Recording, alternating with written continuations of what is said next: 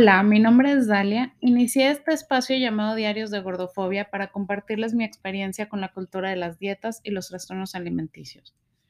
Les recuerdo las reglas de mi contenido. Bajo ninguna circunstancia me permitiré hablar sobre la cantidad de kilos que peso, pesé o quisiera pesar, porque mi experiencia es un detonante. La segunda regla es que no les daré consejos de alimentación ni tratamientos de belleza ni para bajar ni para tratar trastornos de alimentación porque si sientes que perdiste el control, siempre debes acercarte a un experto. Los invito a seguirme en Instagram y Facebook, donde me encuentran como Diarios de Gordofobia. Fui víctima de la cultura de la cancelación. No esperaba, la verdad, una respuesta tan buena como la que he recibido con los episodios. Les agradezco a cada una de ustedes quienes me han escrito porque siempre quise hacer algo que tuviera un significado. Pero esto me puso a pensar y de repente sentí una enorme responsabilidad con mi mensaje con la forma en que hablo, lo que digo, cómo lo digo, mis opiniones y empecé a escribir. Y mientras escribía, me empecé a editar y a censurar. ¿Qué tal que si expongo esto, alguien lo escucha y afecto su recuperación? ¿Qué tal que si digo algo equivocado, va a demeritar la experiencia de alguien? Y así sucesivamente, con cada párrafo que escribía, me empezaba a cuestionar. Y luego regresé al episodio La China, donde hablé sin ningún conocimiento sobre las personas racializadas, cuando no está en mí hablar de ese tema, y me avergoncé de mis opiniones. La verdad de todo esto es que aún con todas las herramientas que he encontrado, aún quiero bajar de peso. Tal vez haya mejorado algunas partes de mi relación con la comida y he apropiado alguno que otro concepto en mi búsqueda por la aceptación corporal. Pero les mentiría si les digo que me amo incondicionalmente, porque ¿saben qué? Realmente no me importa lo que los demás piensen de mí. El problema es lo que yo pienso de mí. Y la verdad me gustó más siendo delgada. Yo sé y entiendo que hay una explicación lógica por la cual me siento así. He hecho mucho énfasis en que no tengo las herramientas científicas ni los conocimientos profesionales para ayudar a alguien en su recuperación. Es más, por mucho que les digo que se acerquen a un profesional de la salud, yo misma pospongo acercarme a terapia. Esta enfermedad mental es una montaña rusa y acepto que hay días muy buenos, de mucha claridad, pero esa sombra de la dieta está presente de manera constante en mi vida. Como ya les había dicho, sé que estoy dentro de esta montaña rusa de la cultura de la dieta y les prometo que el contenido siempre será 100% honesto. Tal vez sea víctima algunas veces de mis lugares comunes, de mis prejuicios y de mi ignorancia en ciertos temas. Hago esta aclaración para que sepan que les hablo solamente desde una experiencia cruda y sin censura, porque no creo que mi experiencia, mis diarios de gordofobia, deben ser políticamente correctos. Son reales con todas las fallas que implica una persona real. Siguiendo con las cartas sobre la mesa, a veces me escucho y la verdad a veces me caigo mal, porque sé que estoy enormemente privilegiada. A pesar de haber pasado por todo este eh, pues esta discriminación y problemas de alimentación y mucho, mucho infierno mental, la mayor parte de mi vida he estado en una talla estándar. Esto quiere decir que no he vivido gordofobia sistémica. No he sufrido por encontrar ropa de mi talla, eh, no he sufrido por porque me nieguen atención médica. Tengo una posición económica que me permite acceso a profesionales de la salud, incluso a viajes a la playa donde me puedo quejar que no estoy lo suficientemente delgada, siendo que ni siquiera soy una talla plus. Dicho esto, no creo que exista un tabulador para el sufrimiento o para las enfermedades. Estas experiencias, incluso ustedes me lo han dicho, las hemos vivido todas a nuestra manera.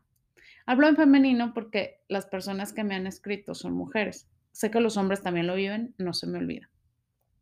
Así que para evitar censurarme o caer dentro de la cultura de la cancelación y, para, y sobre todo para poder mantenerme honesta y hablar libremente, no me siento identificada como parte de ningún movimiento. Creo yo que los movimientos, las corrientes de pensamiento son como un cuadrado y yo creo que lo que yo siento y lo que estoy hablando es como un árbol, ¿no? Sin, sin bordes rígidos que se despeinan, algo así lo pienso, ¿no? Para, para poder hacer una analogía. Entonces, al estar dentro de este cuadro, pues yo tendría que, que estar muy bien informada, actualizada, y, eso lo dejaré a los profesionales. usaré etiquetas en mis publicaciones para tener mayor alcance. Usaré la palabra gorda sin ningún significado, ninguna, mm, tipo de como si fuera cualidad, más que el que tenga alcance en mis anécdotas. No trataré de robar la atención de las activistas, no trataré de buscar protagonismo. Esta es mi historia y como tal es única, y las invito a que traten así sus historias y sus sus experiencias. Tal vez crucemos caminos y podamos coincidir en nuestro proceso de sanación, y eso para mí es increíble.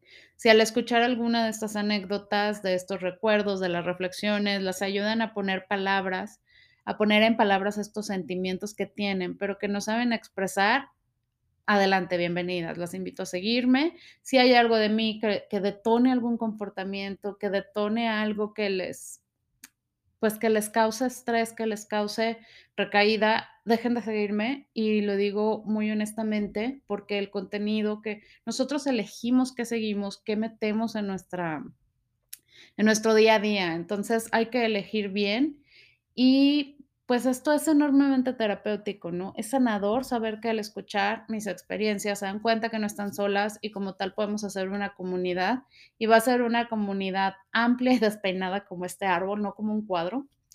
Entonces, eh, las invito a que entren en un lugar y se sientan parte eh, de una comunidad donde no se sientan demasiado delgadas o demasiado gordas para hablar de lo que sienten, Nada ni nadie, ningún movimiento activista o corriente de pensamiento debe decirnos cómo sentirnos ni qué pensar.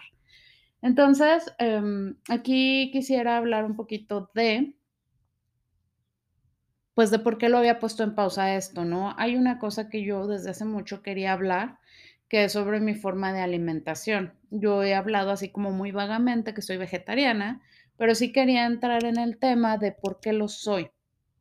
Y y empecé a escribir, ¿no? Ahí fue donde empecé a trabarme, porque quería, eh, hablar del veganismo, y luego quería hablar de que ser vegetariana, y y lo quería hacer como muy apropiado. Y, pues, realmente no es así, ¿no? Mm, quería hablar un episo episodio hablando de lo hermoso que es am habla amar a los animales, ¿no? Y y es verdad, eh, gran parte de de lo que hago es porque ya ahorita, después de 5 años, ya no me hace sentido comer animal. Nada más, no voy a entrar mucho en ese tema, porque no es un episodio para promover nada. Y lo mismo, ¿no? Este, no no voy a ser parte ni de ese movimiento ni del activismo, porque no no sería honesto. Entonces, yo les prometí honestidad. La primera vez que duré un día entero sin comer animales fue por una dieta para bajar de peso. La segunda vez que lo intenté, estaba haciendo un detox para bajar de peso. Y cuando tomé la decisión definitiva fue porque estaba bajando de peso con una dieta en la que consumía muy poco producto animal. Y voy a re responder y aclarar la primera pregunta que siempre me han hecho. Este, ¿bajaste de peso con una dieta vegana? No. Bajé de peso porque comía muy, muy poco y hacía mucho ejercicio. ¿Y qué creen? Una vez que empecé a informarme sobre el veganismo, descubrí que puede ser una comunidad de gente hermosa, pero también existe la cultura de la cancelación. También hay mil clasificaciones, etiquetas, corrientes de pensamiento y caí en cuenta que de repente crecía una culpa y una necesidad de justificarme por absolutamente todo lo que hacía que no fuera suficientemente vegano. Yo hago una, ahorita ya con todas estas herramientas que les digo que he encontrado, hago una analogía entre lo que es el TCA y la ortorexia. Puede pasar lo mismo que migra, como el TCA con, con el veganismo fácilmente puede poner en riesgo tu salud. Eh, desde que soy vegetariana he pasado por los mismos ciclos de restricción, he subido de peso, he bajado de peso, he hecho dieta, la he dejado. Mental y físicamente no cambia nada.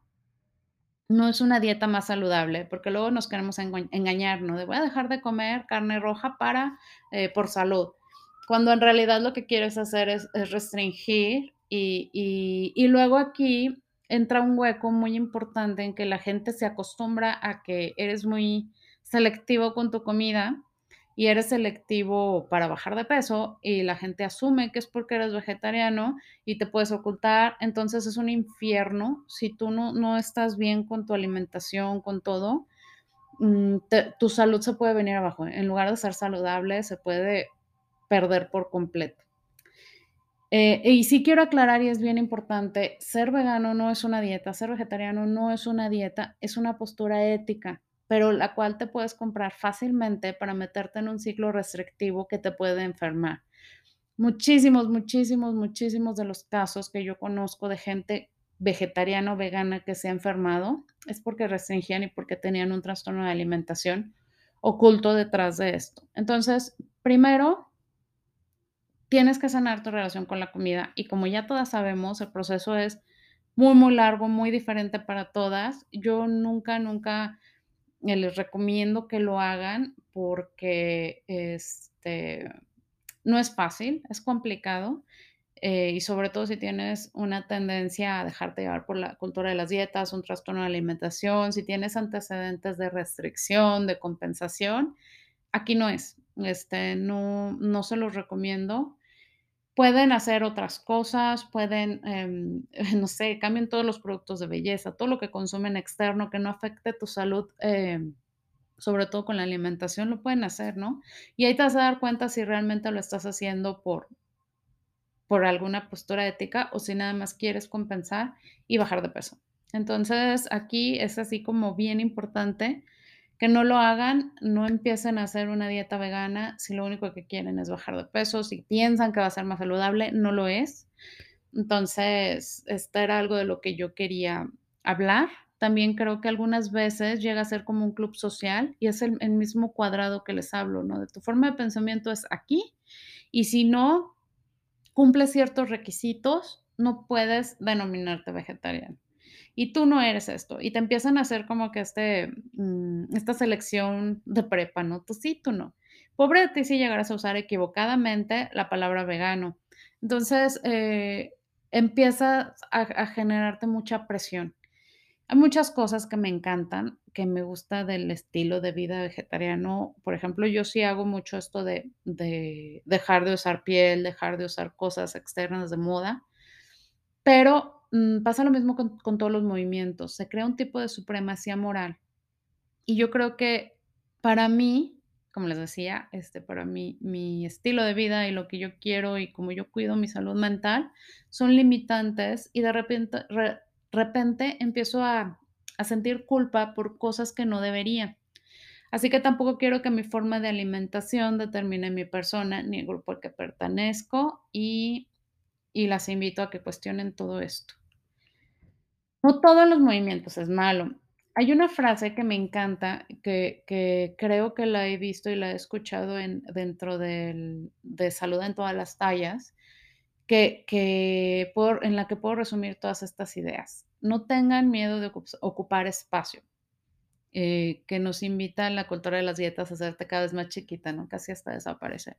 Entonces, eh, la voy a tomar para que, para invitarlas a que sus ideas, sus sentimientos, sus pensamientos y su vida en general ocupen todo el espacio que necesite.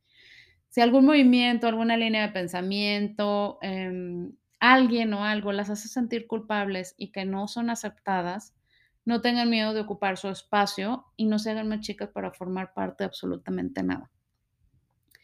Y por último, este es otra cosa que estaba rondando en mi cabeza, de la que quería hablar mucho, es que, y siendo fiel a mi promesa de mantenerme sincera y honesta, pues hace tres semanas regresé con una nutrióloga, con una nutrióloga nueva.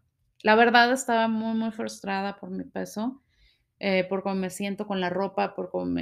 Todo esto deriva de la última vez que intenté comprar ropa y no encontré.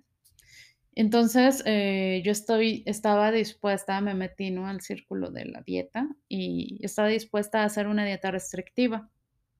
La verdad me aterra, me aterra, me me da un pánico irreal la idea de subir de peso.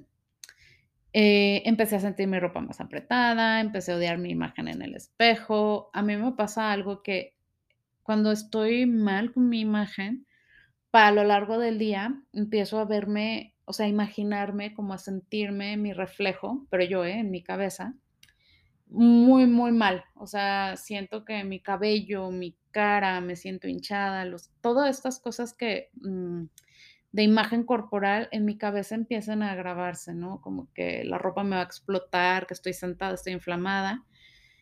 Y, yo tengo que ir al espejo a asegurarme que no es como me estoy imaginando. De hecho, muchas veces voy y me veo al espejo para calmarme decir, ah, no, mi, cabello está bien, mi cara no está gorda, mi, todo esto que está pasando en mi cabeza eh, no es no es real, ¿no? Entonces, pues, saqué cita con una nutrióloga y para mi sorpresa me topé con una nutrióloga bastante amigable, aunque su práctica sí es basada en el peso y y sí, cuando me pesó yo yo ya sabía, ¿no? Como yo lo sospechaba, subí algunos kilos. Su acercamiento fue bien diferente, es la primera vez que me toca algo así, este, no se prestó como una dieta restrictiva, que yo era lo que esperaba. Después de hacer todo el diagnóstico de mi alimentación, me dijo que no estoy cubriendo mis necesidades calóricas y, por lo tanto, no me iba a hacer un plan en déficit calórico, porque necesitaba asegurarse que estoy comiendo lo que necesito. Me diseñó un plan con las porciones que yo no estaba cubriendo y al momen aquí esto lo quería mencionar porque en el momento en que en que vi lo que me tocaba, me di cuenta que hace mucho tiempo yo no estaba comiendo grasas. Hace mucho tiempo yo no tocaba nueces, aguacate, almendras, aceites, nada. Y en lo que en mi mente era alimentación intuitiva y por lo cual, según yo, había subido de peso, pues en realidad, este, era el mismo círculo de restricción. Estaba restringiendo y estaba eliminando grupos alimenticios y la verdad no me estaba dando cuenta. Pero esto lo hacía con la intención de compensar lo que comía, según yo, y abro comillas, intuitiva y libremente. Durante estas 3 semanas que he regresado a la nutrióloga, me he tenido que obligar, literalmente me obligo a comer todas mis porciones, y aunque aunque sé que es un plan y que está adecuado a mí, de repente siento la necesidad, digo: "Bueno, no tengo tanta hambre, no me voy a comer esto, eh, las nueces no se me antojan".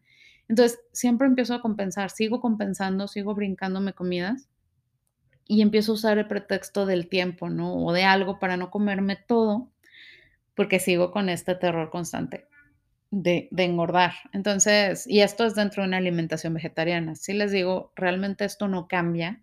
Lo único que yo que yo hago es no comer animal, pero de ahí en más todo, todo, todo es lo mismo, ¿eh? La restricción, la culpa, la compensación, mm, los antojos y llegar a verlos a verlos, todo es lo mismo.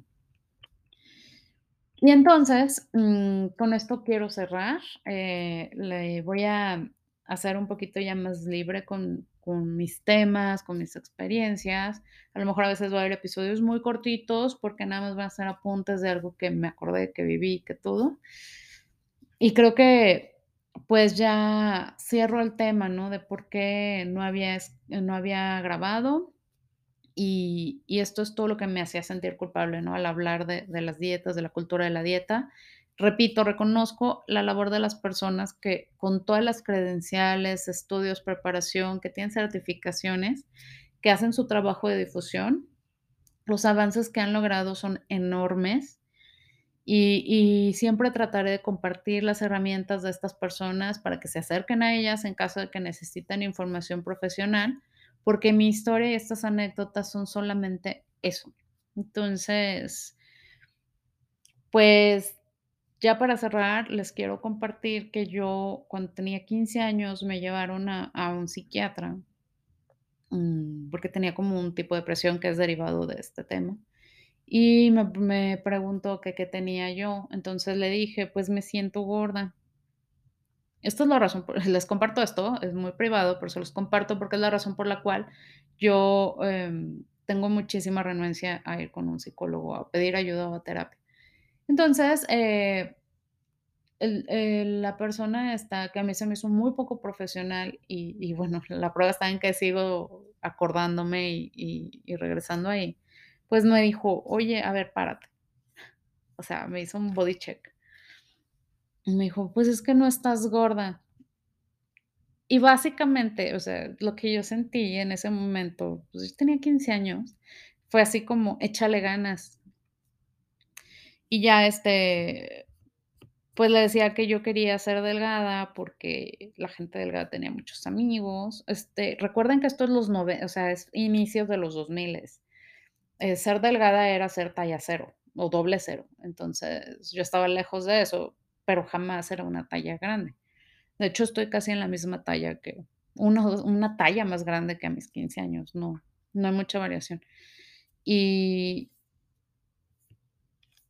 Y entonces yo le decía que, pues, yo veía que la gen lo todo lo que les he hablado, ¿no? Que a la gente delgada la trataban bien, que él tenía mucho pegue, que, pues, me costaba mucho socializar por este el cuerpo, ¿no? Yo lo sentía como un limitante.